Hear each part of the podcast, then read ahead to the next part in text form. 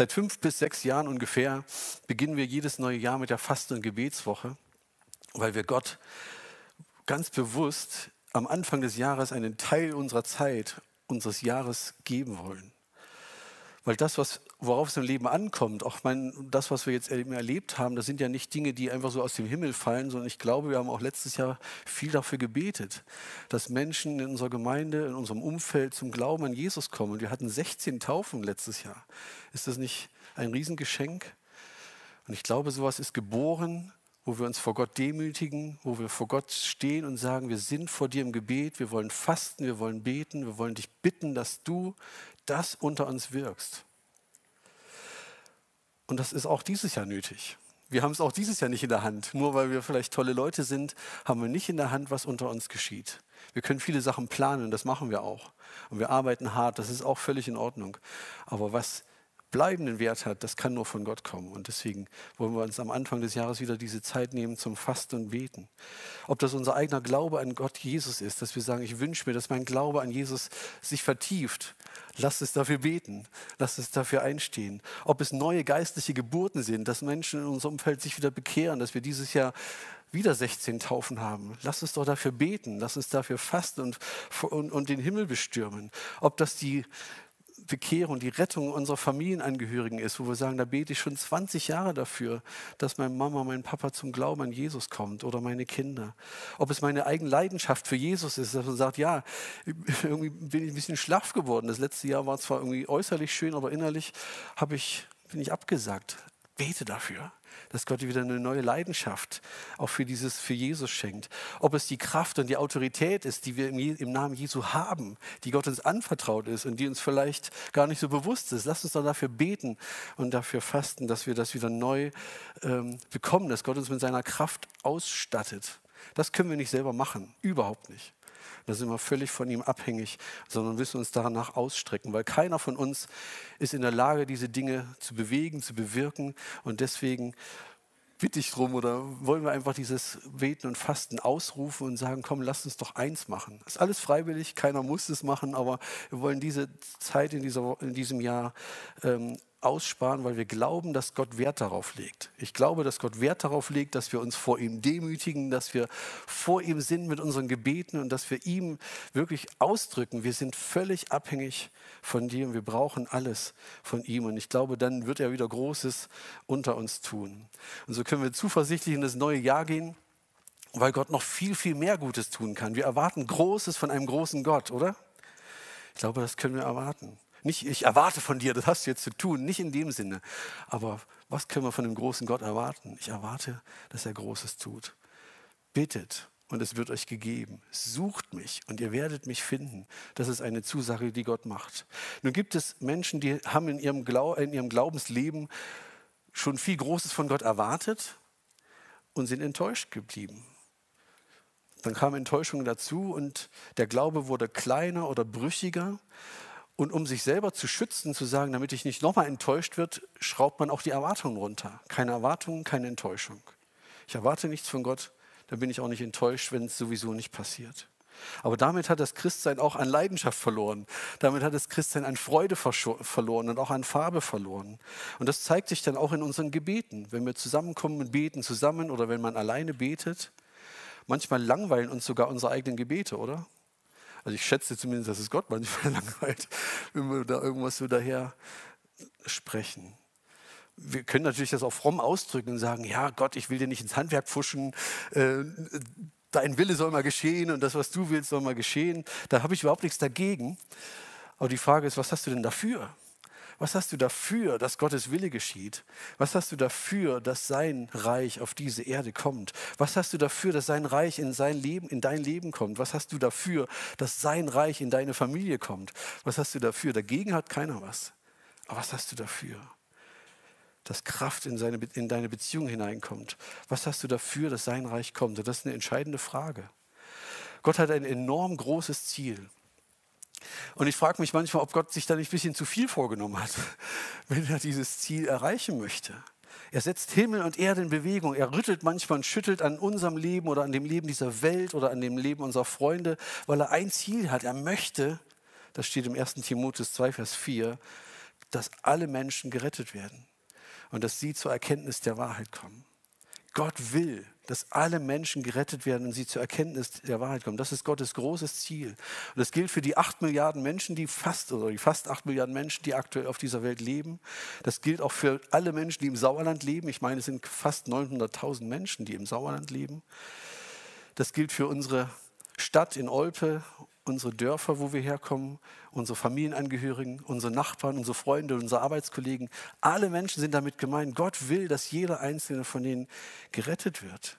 Und in Römer 10, Vers 9 und 13 sagt Paulus, wie das geht, wie jemand gerettet wird.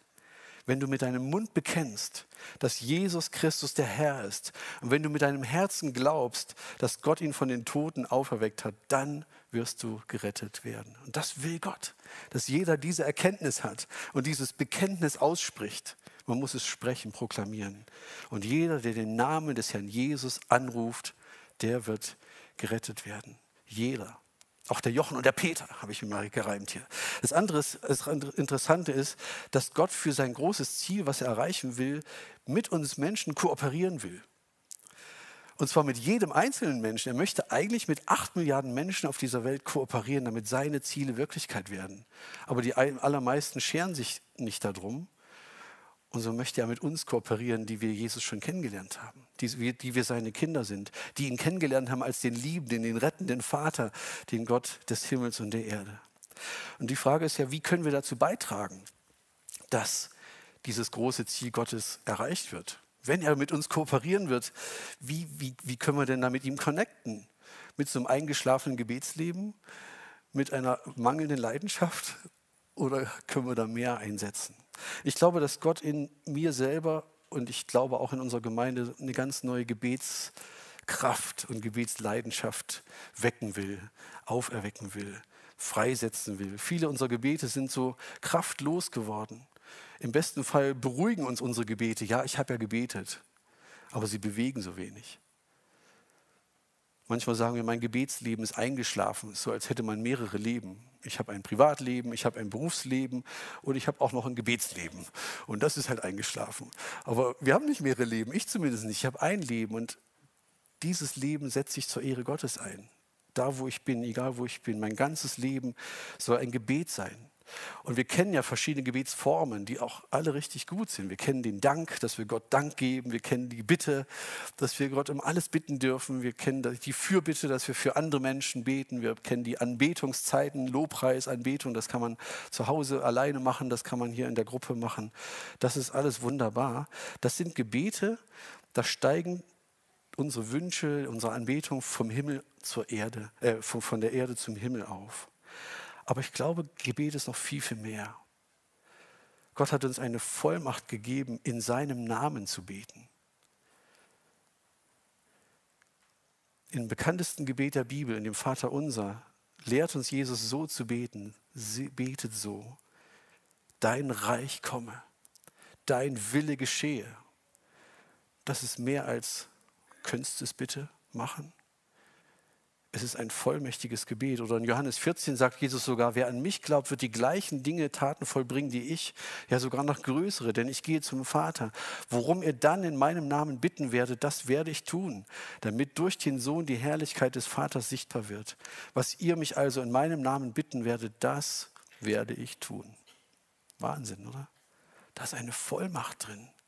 Da ist mehr als nur, ich gebe ein bisschen, sondern ich darf das Reich Gottes auf diese Erde beten. Wenn wir das ernst nehmen, dann geht die Richtung eben nicht nur vom, von Erde zum Himmel, sondern vom Himmel auch zur Erde runter.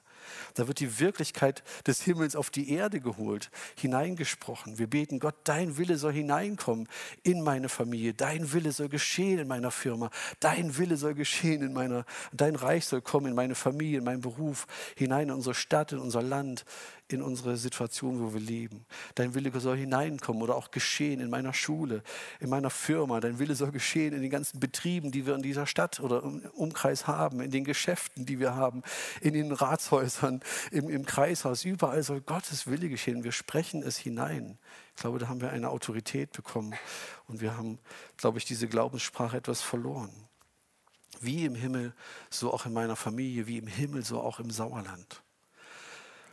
Wenn ich für Menschen bete, dann mache ich es meistens so, dass ich Gott Vorschläge mache. Dann sage ich, ich denke gerade an XY, Herr Jesus, ich, ich fände es gut, wenn es dem jetzt besser ginge als gerade aktuell. Könntest du, ich mache dir mal einen Vorschlag, mach mal dies oder das. Das wäre doch schön, wenn du es machst. Amen. So, so läuft mein Gebet in der Regel. Und Gott kann ja vielleicht sich das anhören und sagen, ja, ein guter Vorschlag, machen wir so. Oder es könnte auch anders sein. Es könnte sein, dass Gebet noch mehr ist. Und das glaube ich. Dass Gott uns eine Autorität gegeben hat, Dinge auch vom Himmel auf die Erde zu sprechen, zu bitten. Wenn der Himmel auf die Erde kommt, dann geht unsere Fürbitte nicht nur auch nur von unserer Wahrnehmung aus, sondern es geht von Gottes Wahrnehmung aus. Wenn ich für einen Menschen bete, dann kann ich mir Gedanken machen und sagen, ja, der hat Fieber, ich wünsche mir, dass er keines Fieber mehr hat. Aber weißt du, was wir beten könnten? Gott, zeig du mir doch, wie du diese Menschen siehst. Was möchtest du dieser Person denn Gutes tun? Oder was ist dein Plan mit dieser Person? Und dann zu lauschen und zu hören, gibt mir Gott einen, einen Eindruck, gibt mir Gott etwas, was ich hineinsprechen darf im Glauben, auch in eine Situation oder über, über, über einen Menschen. Wie mache ich das praktisch? ich nehme meine Bibel zur Hand, die habe ich jetzt hier vorne liegen, habe ich extra noch geholt, weil ich habe ja die elektronische, konnte ich jetzt hier nicht zeigen. Ne? Ich nehme meine Bibel zur Hand und ich schaue, was gibt es für Verheißungen dort drin. Und sage, Herr Jesus, du bist der Gott, der mich liebt. Du bist der Gott, der uns sieht. Du bist der Gott, der sich in seinem Wort offenbart hast. Du bist der, der voller Liebe ist für Menschen. Und du hast in deinem Wort so viele Verheißungen aufgeschrieben, die gelten doch, oder? Steht Gott zu seinem Wort? Und wenn Gott mir diese Dinge offenbart und sagt, sprich das doch hinein in deine Situation, in deine Firma, in deine Familie, in deinen Freundeskreis, dann dürfen wir uns auf das Wort Gottes stützen und sagen, ja, sie werden Schöpfer aus der Quelle des Lebens. Ja, du, sie werden bitten und du wirst antworten. Sie sollen suchen und du wirst dich finden lassen. Sprich es auch aus, auch wenn wir das noch nicht konkret sehen können. So hat Jesus das selber gemacht. Es fällt auf, dass Jesus und auch seine Jünger vielfach in dieser Glaubensweise gebetet oder gesprochen haben. Sie haben die Wirklichkeit Gottes proklamiert, auch wenn sie noch nicht sichtbar war. Und damit hat sich etwas auch bewegt. Jesus sagt sogar, wer zu diesem Berg spricht, hebe dich ins Meer. Es wird geschehen. Habe ich schon mal zu einem Berg gesprochen, traue ich mir gar nicht. Aber was heißt das? Das heißt doch mehr als ach Gott, bitte, bitte, ich habe mir mal einen Vorschlag. Das heißt, die Wahrheit Gottes nehmen und anwenden, hineinsprechen oder manchmal sogar ein befehlender Ton von Jesus, sogar von den Jüngern. Petrus und Johannes gehen in die Pforte des Tempels rein, da sitzt ein Gelähmter, sie sagen, Silber und Gold habe ich nicht, aber im Namen Jesu steh auf. Oder Jesus sagt, weiche von mir.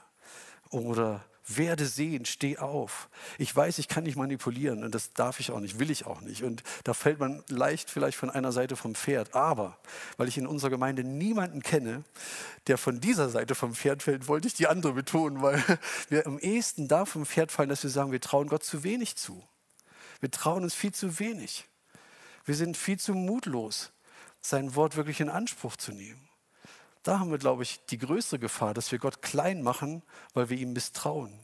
Dass wir Gott nicht glauben, dass es wirklich stimmt, was in seinem Wort steht. Und da will ich mir selber Mut machen und auch hoffen, dass wir in dieser, diesem Jahr da wachsen darin, ohne komisch zu werden, sondern dass wir wirklich das nehmen, was Gott sagt.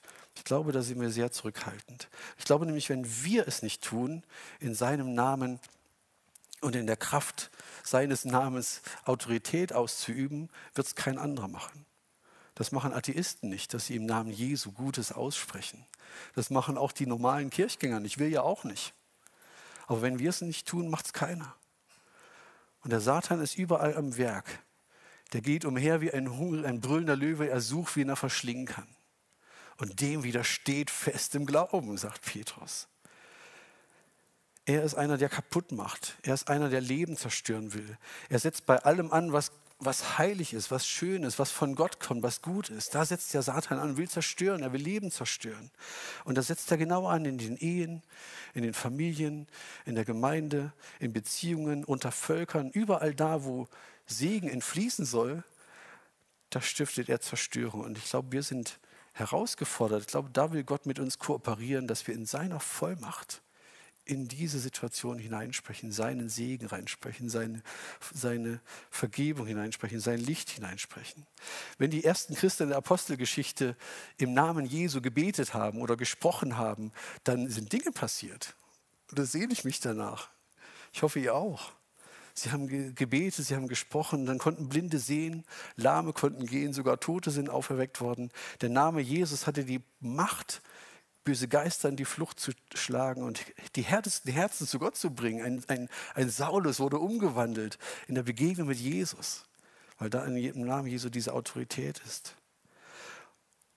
Und glaube ich denn ernsthaft, dass die Kraft des Namens Jesu heute kleiner ist als vor 2000 Jahren? Vor 2000 Jahren, wow, da sind Dinge passiert, aber jetzt im Laufe der Zeit, wie bei uns, ist halt immer weniger geworden. Und wenn Jesus wiederkommt, dann wird er wieder diese Kraft haben. Nein, diese Kraft Gottes ist ungebrochen. Und die Frage ist, ob wir nach Sehnsucht haben, die Kraft Gottes in unserem Leben zu sehen, zu spüren. Unter seiner Herrschaft. Natürlich nichts, nichts Manipulatives, aber das wisst ihr, was ich meine. Dass wir bereit sind, auch nach dieser Kraft zu suchen, etwas einzusetzen, wie zum Beispiel eine Woche fasten und beten und zu sagen, Gott, bitte, bitte, wir brauchen das. Gott will retten. Gott will mit uns kooperieren. Die Welt um uns herum braucht Christus und deswegen braucht es Menschen, die nicht kraftlos sind, sondern die erfüllt sind mit seiner Kraft. Warum beten wir nicht? Warum flehen wir nicht um diese Kraft? Ich glaube, vielfach hängt unsere Glaubensmüdigkeit oder unsere Gebetsmüdigkeit mit einer Sache zusammen und das ist Stolz. Wir sind zu stolz, uns die Zeit zu nehmen und Gott zu bitten. Wir sind zu stolz, weil wir zu beschäftigt sind, weil wir denken, die Zeit haben wir nicht, das können wir uns jetzt nicht erlauben. Und eigentlich brauchen wir ihn wahrscheinlich offenbar gar nicht so sehr. Und die Welt um uns herum will uns das ja auch glauben machen. Ihr könnt doch vieles selber. Dein, dein Potenzial, was du hast, damit kannst du doch viel reißen. Du musst nur fest an dich glauben und so richtig auf deine, deine Stärken zählen. Dann kannst du alles erreichen. Und das färbt auch auf die Kinder Gottes ab. Aber das Evangelium sagt genau was anderes. Das Evangelium ruft uns dazu auf, dass wir unser Ego beerdigen. Es konfrontiert uns mit unserer totalen Unfähigkeit, dass wir irgendetwas ohne Jesus und ohne seine Kraft tun können. Ihr kennt die Stelle aus Johannes 15, wo Jesus sagt, ich bin der Weinstock, ihr seid die Reben. Wer getrennt von mir könnt ihr nichts tun, aber wer in mir bleibt und ich in ihm, der bringt viel Frucht aber ohne mich könnt ihr nichts tun. Das ist die Haltung, mit der wir in so eine Woche gehen, auch in dieses Jahr. Wir können nichts ohne Jesus. Zumindest nichts, was Frucht bringt. Denn wenn wir Dinge mit unserer eigenen Kraft erreichen und sagen, wow, gut gemacht, dann klopfen wir uns auf die eigene Schulter und sagen, wow, schön gemacht, das kriegen wir nächstes Jahr auch hin. Das kriegen wir wohl hin. Aber das steht im Gegensatz zum Evangelium. Im Evangelium geht es darum, dass Gott groß rauskommt dass er groß rauskommt. Und tatsächlich scheint Gott irgendwie so eine Freude daran zu haben, dass er seine Kraft gerade an diejenigen gibt, die als besonders unfähig erscheinen, die sich nach ihm ausstrecken, sagen, ich, eigentlich traue ich mich nicht, ich habe gar keine Kraft, aber bitte füll du mich. Da scheint Gott eine besondere Freude dran zu haben, uns vielleicht auch unserer Unfähigkeit bewusst zu machen und in Situationen zu führen, wo wir merken, kann ich gar nicht. Und wenn wir dann flehen und sagen, Gott, schenke mir, füll du mich. Ich glaube, dann ist er sehr gerne wirksam. Wenn wir nach ihm schreien, wenn wir seine Kraft verzweifelt herbeisehen, dann zeigt er uns seine Größe, seine, seine Liebe, auch seine Kraft in einer Weise, wo wir selber noch staunen und wo er am besten groß rauskommt. Wir haben hier in der Christusgemeinde viele Erfahrungen schon gesammelt. 16 Jahre, 17 Jahre Gemeindearbeit jetzt, die wir hier neu haben. Viele Ideen haben wir gemacht. Wir wissen ungefähr, wie Gemeinde funktioniert. Ne? Wir haben so Abläufe, wir haben so unsere Planungen, wir haben Strategien, wir haben tolle technische Möglichkeiten, sogar ein Funkmikrofon hier haben wir inzwischen auch. Wir haben ein wunderschönes Gebäude, wir haben ein CGO-Café, wir haben tolle Mitarbeiter, wir haben alles. Wir haben sogar eine Feedback-Kultur etabliert, wo wir sagen, wie können wir noch was besser machen? Und das ist auch alles nicht schlecht.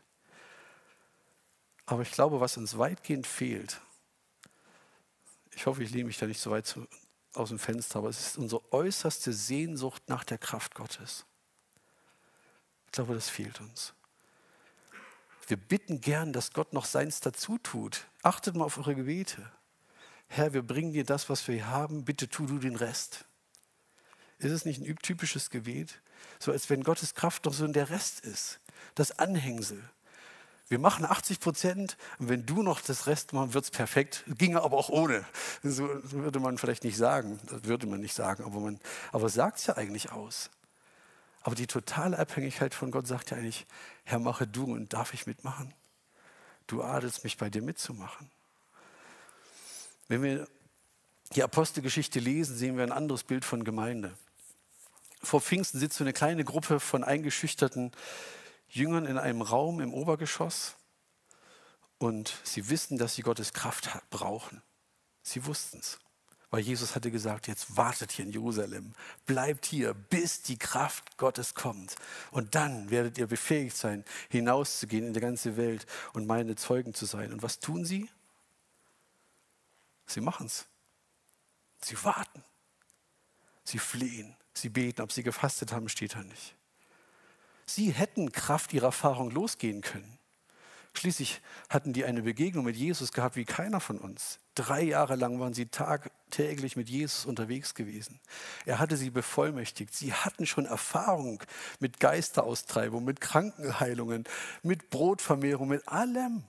Sie haben Jesus über die Schulter geschaut. Sie haben gehört, was er gesagt hat. sie haben alle Lehre in sich aufgesaugt. Eigentlich wussten sie, wie es geht. Sie hätten Kraft ihrer Erfahrung losgehen können. Aber sie entwerfen keine Strategien, sondern sie verharren im Gebet. So wie diese Klimaaktivisten da im Tunnel verharren. So verharren sie im Gebet und sagen, wir bleiben, wir bleiben, bis die Kraft kommt. Weil anders können wir es nicht. Sie sind sich ihrer Unfähigkeit bewusst, obwohl sie so viel konnten. Obwohl sie so viel gesehen hatten, waren sie sich ihrer Unfähigkeit so bewusst, und sie waren sich absolut sicher, dass sie ohne die Kraft Gottes nichts erreichen können.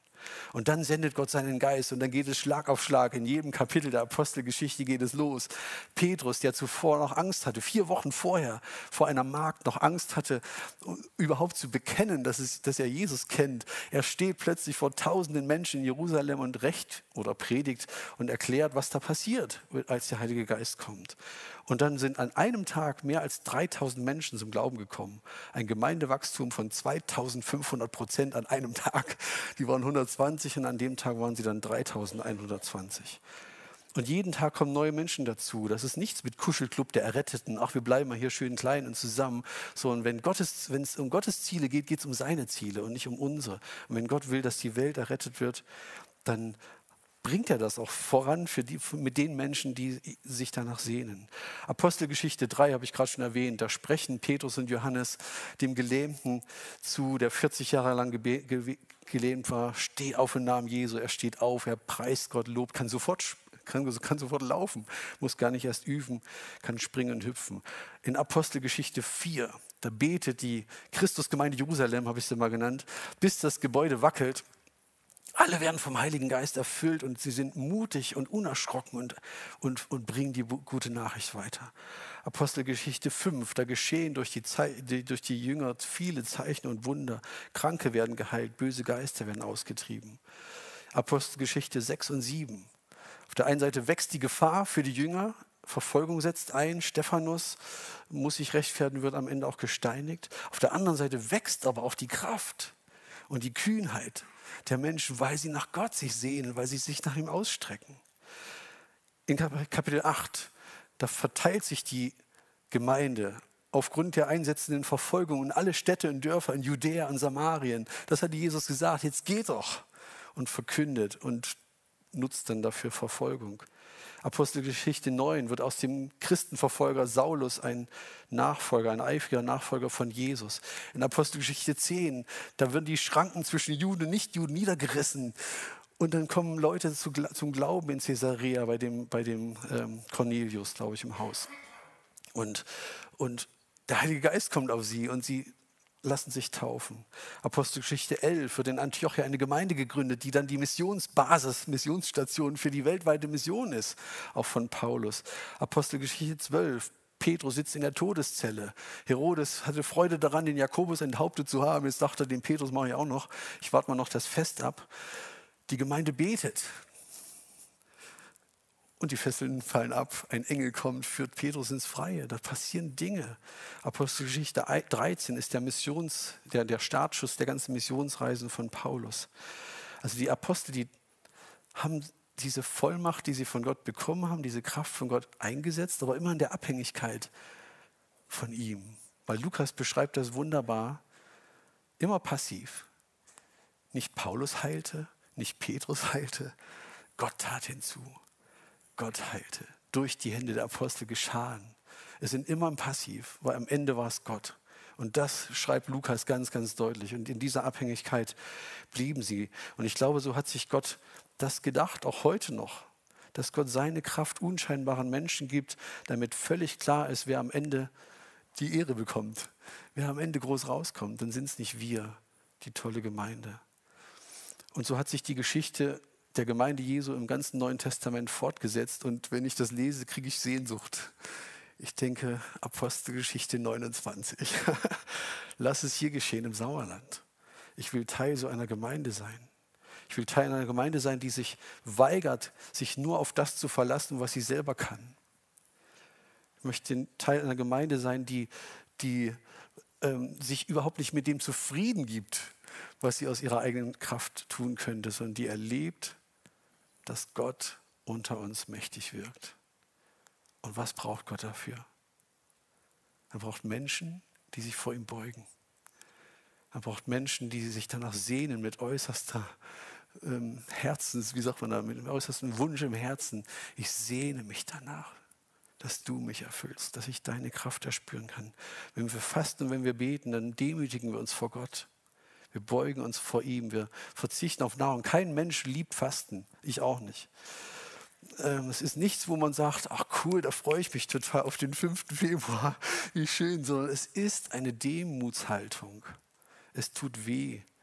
Aber nicht, weil wir Gott was erpressen wollen, sondern weil wir sagen, Herr, ich zeige dir durch mein Fasten, durch mein Beten, durch die Zeit, die ich investiere, dass ich abhängig bin von dir. Ich will dir zeigen, dass es mir etwas wert ist, dass du zu mir kommst, dass du mich erfüllst mit deiner Kraft. Ich glaube, wir könnten als Gemeinde vieles tun oder auch ganz wenig tun. Wir könnten ganz stark sein oder auch ganz schwach sein. Wir könnten als Gemeinde ganz reich sein oder auch ganz arm sein. Wenn wir den Heiligen Geist nicht hätten, die Kraft des Heiligen Geistes, wäre es nichts von Bedeutung, was daraus kommt. Nichts, was Ehre, Gott die Ehre macht. Aber mit der Kraft des Heiligen Geistes, haben wir in einem Buch gelesen, Johannes, mit der Kraft des Heiligen Geistes können wir in einem Jahr mehr erreichen als in 100 Jahren ohne die Kraft des Heiligen Geistes. Glaubt ihr das? Und warum suchen wir nicht verzweifelt danach? Warum haben wir keine Zeit? Vielleicht haben wir sie ja. Ich will ja, mache ja keinen Vorwurf. Was meint ihr, wenn ihr welche Auswirkungen das hätte, wenn das stimmt? Was wäre, wenn Gott förmlich darauf wartet, dass er seine Kraft den Menschen anvertraut, die ihn verzweifelt danach suchen, die, sich, die sich vor ihm demütigen und die in völliger Abhängigkeit von ihm sein wollen, die sich dessen bewusst sind? Jesus sagt, was ihr bitten werdet in meinem Namen, das will ich tun, damit mein Vater verherrlicht werde im Sohn. Glaubt ihr, dass Jesus das wirklich so gemeint hat? Ich glaube schon.